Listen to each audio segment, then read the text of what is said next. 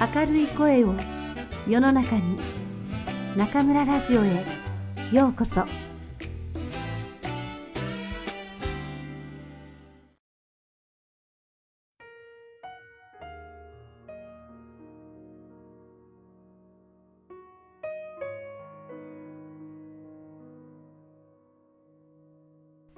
ディズニーありがとうの神様が教えてくれたこと。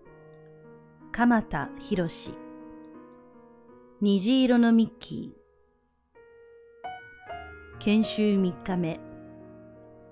今年の新人キャストはとても真面目な子が多く見受けられる。ディズニーランドのキャストになることは子供の頃からの夢だったという子もいれば一人暮らしをしながら専門学校に通っているものの、まっすぐ帰ることに寂しさを感じ、賑やかなディズニーランドで働こうと思った、など、それぞれまっすぐな意志を持って応募してきてくれた。また、様々な部門の中でもカストーディアル、清掃員の仕事は人気があり、今年もかなりの応募があったという。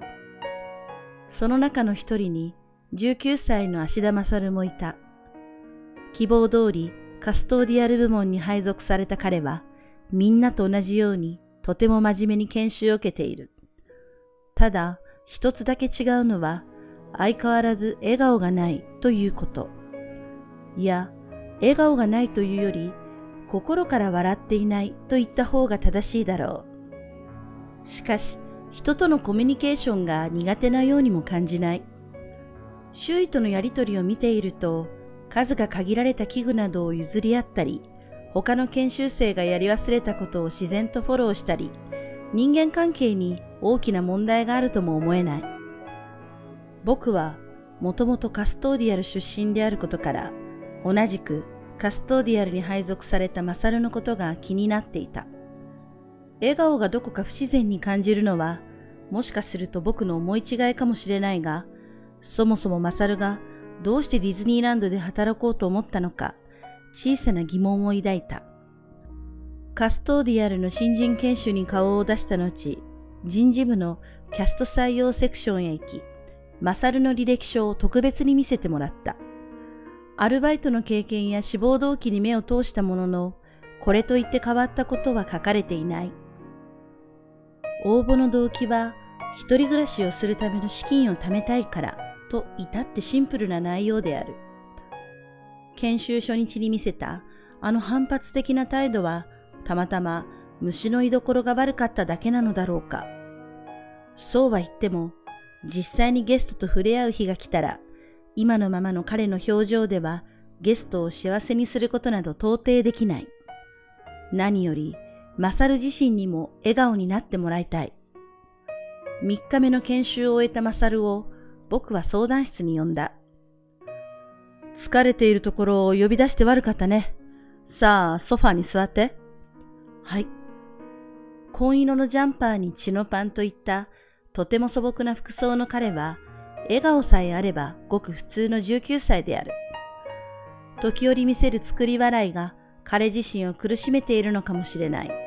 もし何か原因があるならば、共に解決したいと僕は思った。マサルさん、お疲れ様でした。今日で3日が経つけど、だいぶ慣れましたか？ええまあ。相変わらず、そっけない返答である。そこで、僕はこんな質問をしてみた。そういえば、君の夢って何かな？夢ですか？ええ、夢です。ありますけど、答えたくありません。どうして？うん。マサルはそのまま黙ってしまった。しかし、あるという答えを聞いて、僕は少しほっとした。どんな夢であろうと、希望を持っている証拠だ。希望があれば、いかなる試練や困難も超えることができる。もちろん言いたくなければ言わなくていいんですが、言いたくないというか、ちっぽけなことだから。ちっぽけなこと？みんなにとっては当たり前のことっていうか、そうでしたか。でも当たり前のことを夢と言えるのは、とても素晴らしいことだと僕は思いますよ。え？だってみんなが気づいていないことを、マサルさんは大切なことだと気づいてるわけですから。それに、夢があるだけで希望も持てる。叶えることに意味があるのではなく、夢を持つことに意味があると僕は思うんです。そんなの綺麗事だと思います。確かに、綺麗事と言われればそうかもしれません。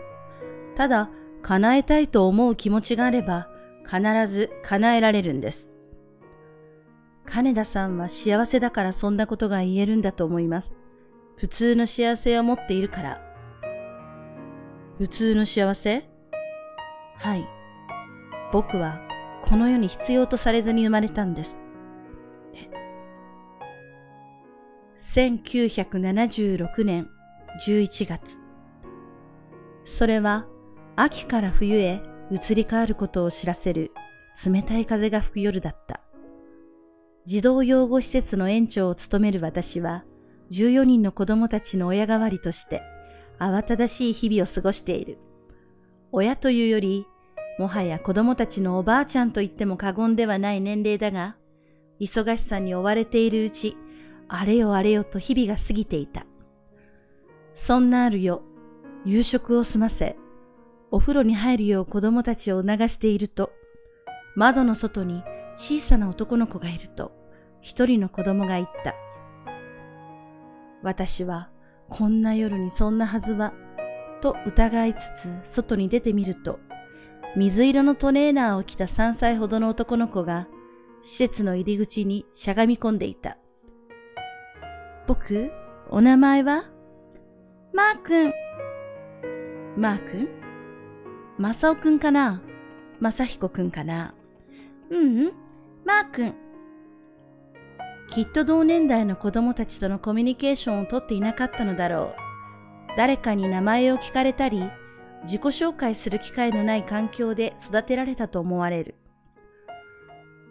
じゃあ質問を変えようね。マー君はいつからここにいるのかな？マー君は首をかしげながらしばらく考えると、わかんないと答えた。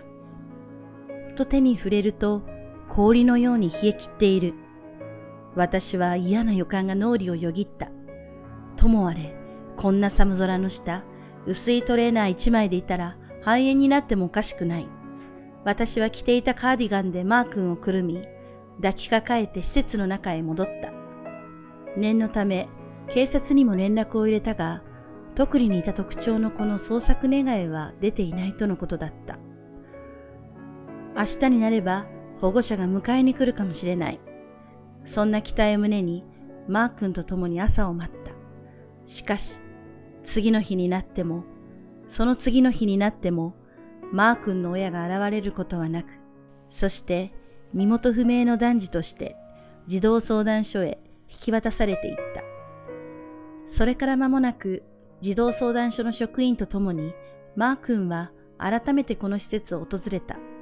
私は新たな家族として心から歓迎した。マー君の名は自分に与えられた境遇に負けないようどんな試練も乗り越えてほしいという願いを込め、マサルと名付けられた。マサルが幼稚園に通い始めると、マー君の家族はどこ？と聞くようになった。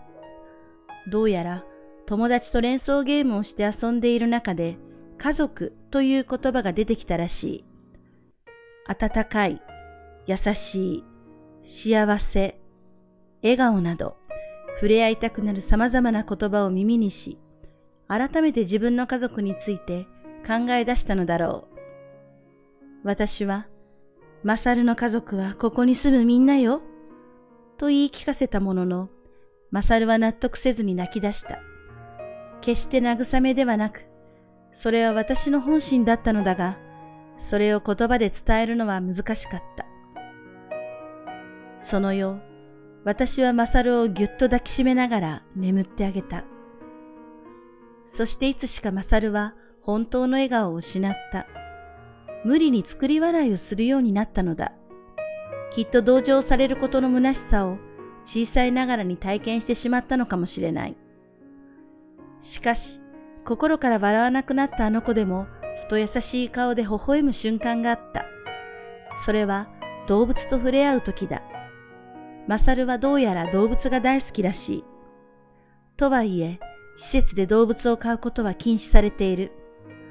様々な体質の子と共同生活をしているため、動物の毛にアレルギー反応を起こす子もいるからだ。そしてマサルが施設に来てから2年の月日が流れ、5歳となった冬、近くの公園で捨てられていた子犬を拾ってきてしまった。もちろん、施設では動物を飼えないことも分かってはいながら、その日は大雨だったため、どうしても置いて帰ることはできなかったという。とは言っても、規則を破るわけにはいかない。アレルギーを持つ子は、時として命に関わることにもなりかねないし、例外として扱うことはできなかった。するとマサルは子犬を抱えたまま雨の中へ飛び出した。あの日、私がマサルを抱えたように、マサルは自分のジャンパーの中で子犬をくるみ、飼い主を見つけるまで戻らないと。しかし、結局マサルの願いを叶えてあげることはできなかった。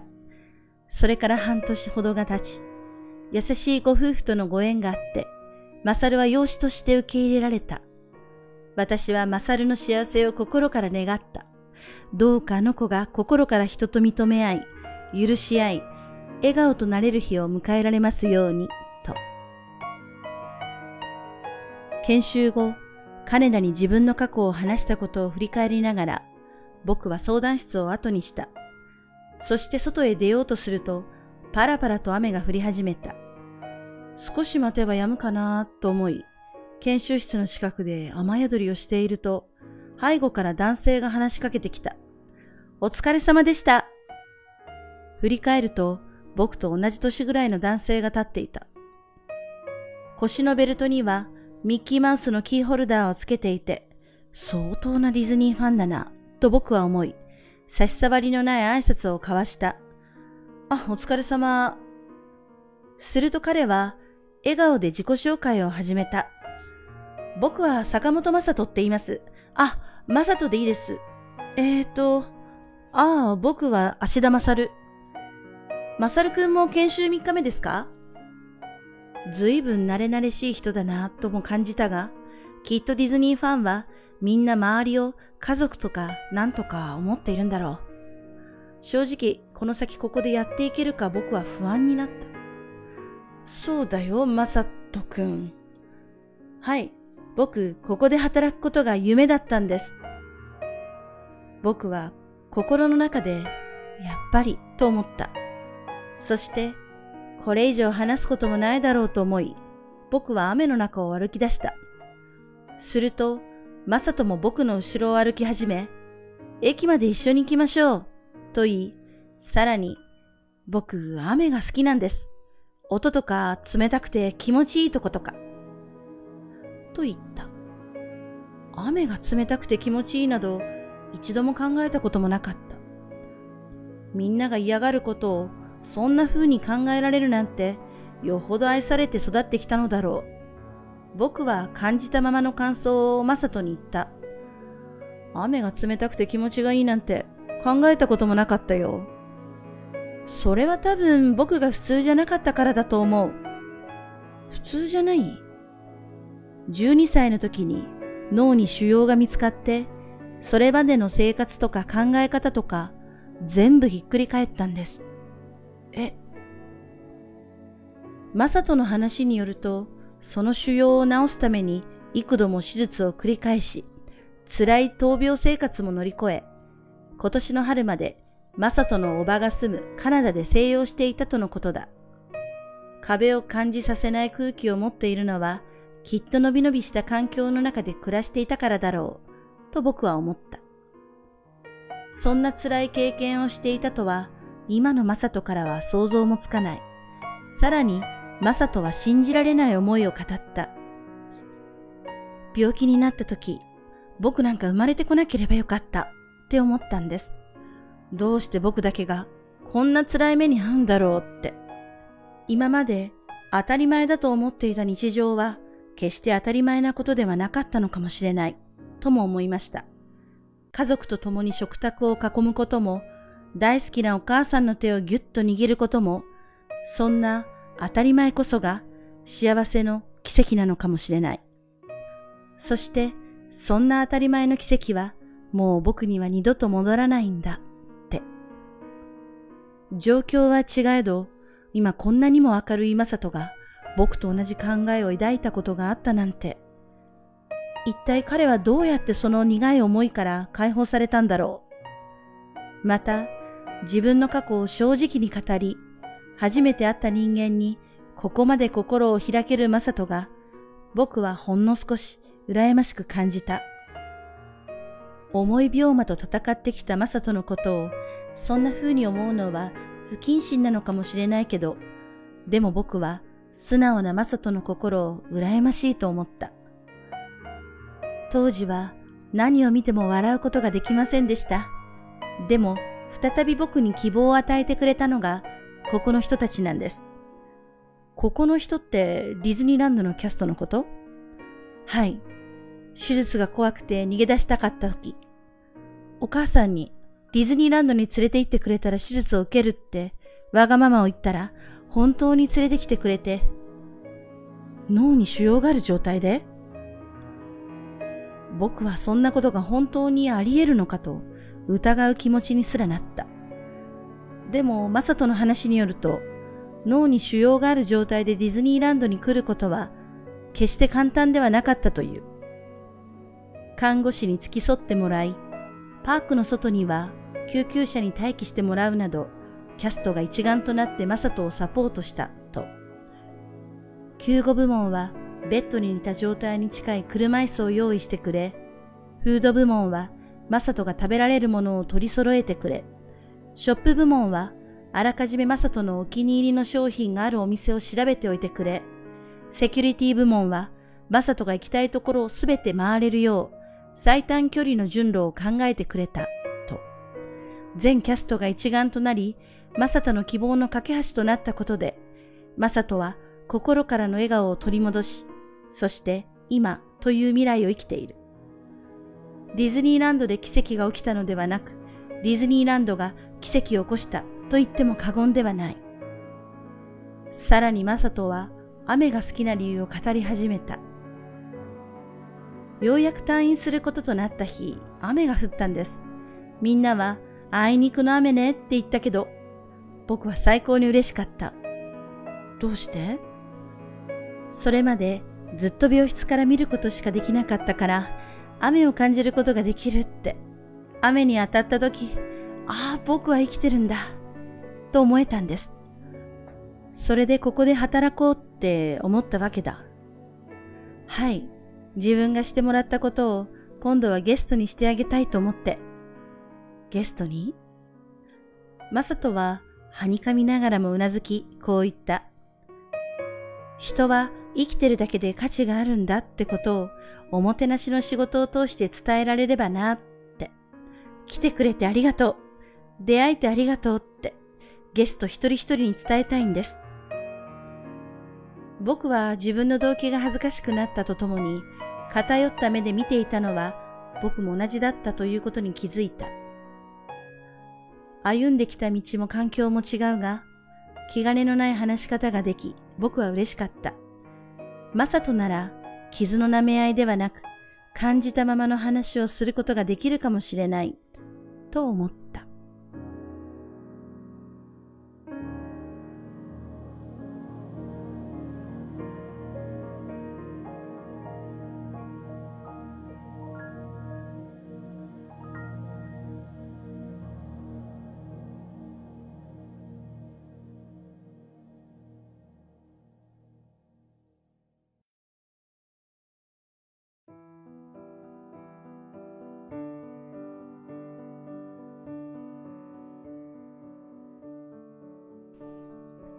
皆さんこんばんは。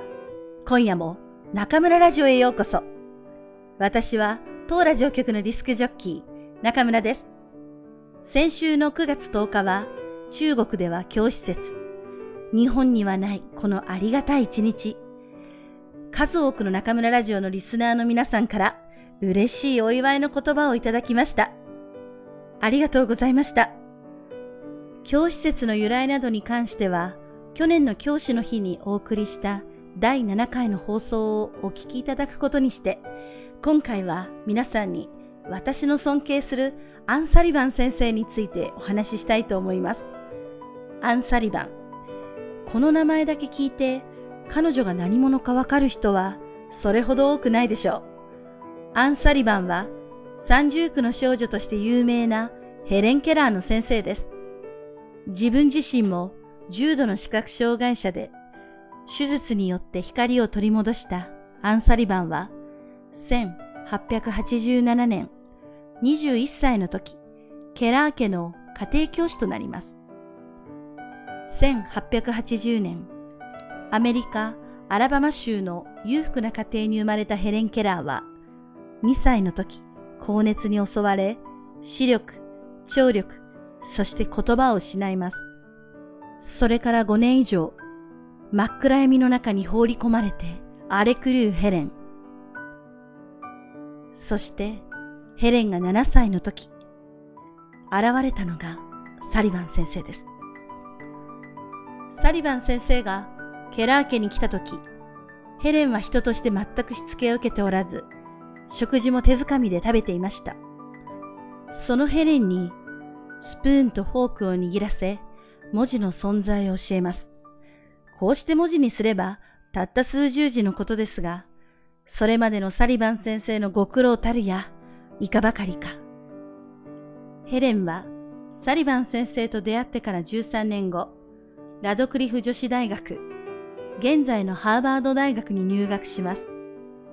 健常者であり、かつ平均以上に優秀な学生たちに日本語を教えるのに宿泊している私とは比べ物になりません。サリバン先生はヘレンのそばを片時も離れず、彼女を地の世界に導いていきます。英語圏ではサリバン先生を奇跡の人と形容するそうですが、その仕事ぶりはまさに奇跡。私が唯一尊敬する先生です。実はサリバン先生は一度結婚するのですが、ヘレンとの生活に変わりはなく、三人が一つ屋根の下で暮らすこととなり、結局別れてしまいます。21世紀の世では、女性の生き方はいろいろと許されていますが、19世紀の世の中で、たった一人の学生のために50年も捧げ、自身の死の直前までヘレンを励まし続けたサリバン先生。あなたは、生ある時は一人の少女を絶望の暗闇から救い出し、死しても数多くの人々、そして私に光を与えています。サリバン先生はこう言います。喜びは自分を忘れることにある。まさにその言葉はアン・サリバンの人生そのものです。私には卒業生を含めてたくさんの学生がいます。そしてインターネットを通じて知り合ったさらに多くの方々がいます。なるべく多くの日本語学習者の皆さんのお力になれるよう頑張っていますが、まだまだサリバン先生の足元にも及びません。ヘレン・ケラーは私の生涯を通じて忘れられない最も重要な日はサリバン先生が来てくださった日です。それは私の魂の誕生日だったと後に語ります。その人生をヘレンのために捧げたサリバン先生は70歳でこの世を去ります。その最後の言葉は、ずっと昔、ヘレンが孤独な私の人生にやってきた。私たちはいつも幸せだった。神よ、私がいなくてもヘレンが生きていけるように助けたまえ。そして現在二人はアメリカ・ワシントン DC のワシントン大聖堂で一緒に永遠の眠りについています。新学期が始まって2週間、授業の他にいよいよ本格的なイベントも始まりました。中村部屋や教室の他にも、フージャン日語公開課にも挑戦し、私の生活は急に目が回るほどの忙しさとなりました。時には気力で体力をカバーできないこともありますが、そんな時は、サリバン先生の喜びは自分を忘れることであるという言葉を思い出し、頑張っているところです。さて、教師となる前、まだ初々しい大学生の頃が中村にもありました。大学1年の夏休み、私は人生初のアルバイト先として東京ディズニーランドに行きました。正直に言うと、私はミッキーやドナルドなどのディズニーキャラクターが特に好きでもなく、もともと遊園地やテーマパークに行くのが趣味というわけでもありません。それでも、あの頃の、きっと今もでしょうが、ディズニーランドには人を引きつける何かがありました。ディズニーランドは千葉県浦安市、つまり最も東京寄りにありますが、パークの中からは高層ビルはもちろんのこと、電線すら一本も見えません。ディズニーランドは夢と魔法の国、現実世界を思い出させるような外部の建築物はパーク内から見えないように設計されています。そしてどうしてディズニーランドの予定地が他の候補地ではなく浦安に決まったかというと日本のシンボル富士山が見えないからとのこと。ディズニーランドはあくまでも夢と魔法の国、日本ではないのです。前回から朗読しているマサルさんのお話は、私がバイトでお世話になった後のお話です。私自身も確かに新人オリエンテーションを受けましたが、もう27年前のこと、コーヒーや紅茶が用意されていたかどうかまでは覚えていません。ただ、新人トレーナーの人が笑顔でゲストを迎えましょうと何度も言っていたことはよく覚えています。接客に興味があった私はディズニーショップでの販売の仕事を選びました。もちろん興味はあっても、経験は全くなく、やる気はあっても、まだまだひよっこの18歳。1万円札がぎっしり詰まっているレジを前に何度あたふたしたことか。そしてついにあの日、中村が真っ青になった事件が起こりました。さてそれがいかなるものであったかは、次回第48回の放送をどうぞお楽しみに。最近武漢は本当に涼しくなってきました。今は夜の9時半ですが、気温23度。結構暑がり屋の私も、さすがにエアコンはつけなくても大丈夫です。まだ昼間の日差しは強いですが、空気は爽やかに乾いてきました。いよいよ秋到来ですね。一年で一番過ごしやすい秋。もうすぐ中秋節。国慶節の予定だって考えている人もいるかもしれませんね。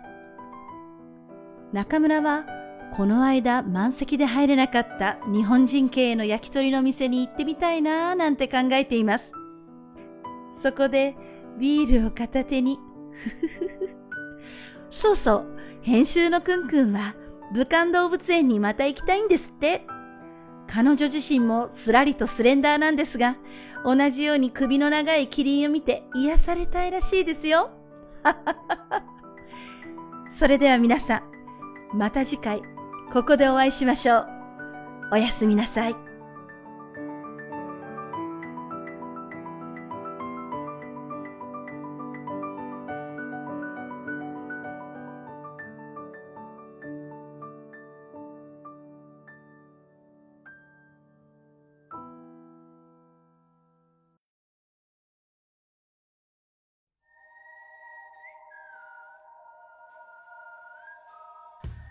ちゃんのおまけコーナー皆さんこんばんはくんちゃんのおまけコーナーへようこそ大家好我是中村电台的制作担当棍棍欢迎大家来到我妈 K Corner。九月六日和九月十三日，我们又从通过微信公众平台发来语音评论的朋友中选出了共四名幸运听众，来到纳卡穆拉贝亚中村布屋做客。 通过视频与中村老师进行交流，其中一位是来自潮州的大四学生小晴，一位是来自重庆的即将启程去日本工作的雾桑，一位是在江苏的日企工作的秋桑，还有一位是我们武汉本地的正在准备考研的大四学生庆桑。大家身份各异，来自不同的地方，但都通过中村电台与老师结缘。他们跟老师分享了大学时代与外教的回忆，提出了现在学习中的困惑，也诉说了人生道路分岔口上的迷茫。老师对于每个问题都悉心指点，引导他们分析自身。拨开路途上的云雾，找到适合自己的方向。正在听着电台的你，是不是也会有一些工作生活上的烦恼？是不是也会有一些处于人生道路的分岔口，不知该迈出哪一步的迷茫呢？这期幸运观众征集令的主题是“あなたの悩みを教えてくれませんか？”如果你可以通过微信公众平台。那卡姆拉下线 Radio，用日语告诉我们你目前的烦恼或迷茫，那么你就有机会在九月二十七日进入那卡姆拉贝亚中村布屋， 得到中村老师的悉心指点。九月二十七日的中村布屋，期待着大家的光临，祝大家好运。接下来还是来跟大家聊聊本期节目的内容。朗读部分的文章是选自迪士尼。阿里嘎多诺卡米萨玛高谢谢克雷达古多这本书中的一个小故事，尼基罗诺米奇，七色的米奇。这篇文章较长，将分为四期节目放送。这期节目是第二部分。充满欢笑的魔法王国迪士尼迎来了一位不苟言笑的新员工阿胜。直到研修的第三天，新员工的教育负责人才终于知道了他悲伤的过往。原来阿胜是个被遗弃的孤儿。他说，自己生来就是不被这个世界所需要的人。但这一切都在渐渐发生改变。阿胜遇到了一个同样可怜的孩子雅人。雅人在雨天与阿胜分享了他得脑瘤时来迪士尼乐园的经历。曾经对世界感到绝望的雅人，在受到迪士尼全体员工无微不至的亲切对待后。重新感受到了生命的希望。雅人说，并不是迪士尼发生了奇迹，而是迪士尼创造了奇迹。接下来，阿胜和雅人之间还会发生怎样的故事呢？下期节目会继续放送这篇文章的第三部分，一定要继续收听哦。上周九月十日是教师节，大家有没有跟自己的老师表达慰问和感谢呢？这期节目的后半段，中村老师介绍了他最尊敬的安妮·沙利文老师。说到这个名字，大家一定会马上想到海伦·凯勒。海伦·凯勒在两岁的时候被猩红热夺去了视力和听力，但海伦·凯勒的家庭教师沙利文在自身患有眼疾的情况下，付出了极大的耐心和毅力，将她从一个心智未开、任性无知的小女孩。逐渐培养成一个知书达理、才华横溢的少女，使海伦·凯勒最终成为了学识渊博的著名作家和教育家。说完了老师心中的沙利文老师，接下来我也想跟大家分享一下我眼中的中村老师。